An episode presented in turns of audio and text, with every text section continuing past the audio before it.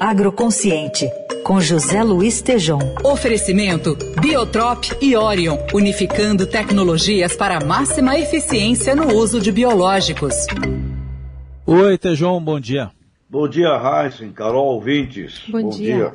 Bom, sexta-feira você falou aqui com a gente, Tejom, sobre o alongamento do calendário de plantio da soja, uma associação aí com os riscos da, daquela doença ferrugem asiática.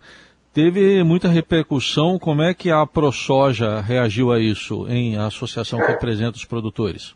Pois é, então. Uh, falamos aqui sobre uma visão de entidades de que o alongamento do ciclo do plantio eh, seria um, um banquete para o fungo né, da ferrugem asiática, uma terrível doença. E me procurou o presidente da ProSoja, o Antônio Galvão, pedindo, olha, Tejo, ouça outras fontes científicas porque esse assunto está controverso e nós defendemos um novo calendário. Muito bem. Eu considero correto ouvir outras fontes científicas e, e, o, e a ProSoja é a associação que representa os produtores de soja. E fui atrás de outras fontes já nesse final de semana. Conversei com o professor Elmar Luiz Floss, lá de Passo Fundo, um doutor em agronomia, profundo conhecedor da soja, é, um livro extraordinário que ele acabou de lançar, Maxim, Maximizando o Rendimento da Soja.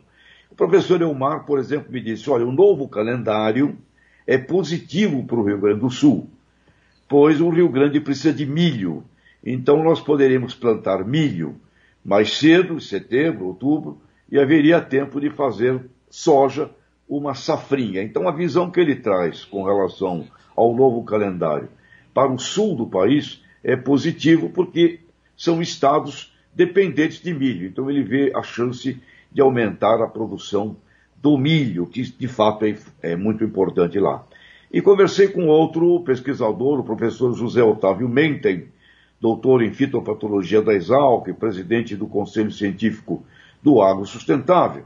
E ele me disse, olha, de fato, plantios em fevereiro, 15 de fevereiro, dá menos ferrugem asiática do que plantios até 31 de, de dezembro. Uh, ou seja, ele corrobora a ideia de que plantar mais tarde uh, dá menos ferrugem asiática.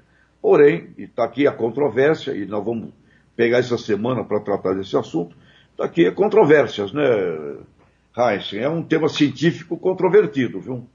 Bom, e aí, no final das contas, é, fica também é, a Embrapa nesse sentido, em que posição? O que, que diz, por exemplo, o site a respeito da ferrugem asiática?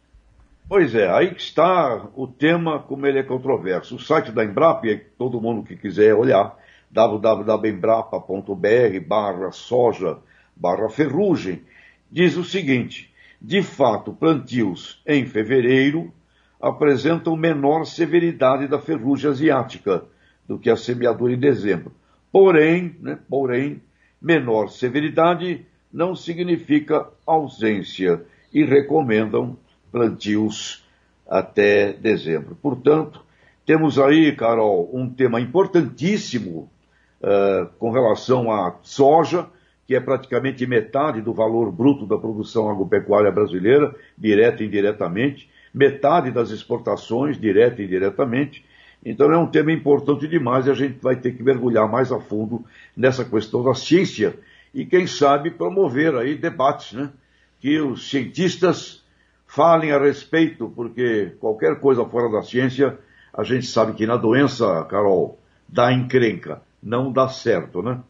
Muito bem, tá aí. O José Luiz Tejon, que volta na quarta com a coluna Agroconsciente. Obrigado, boa semana. Abraços, obrigado. Biotrop e Orion, unificando tecnologias para máxima eficiência no uso de biológicos.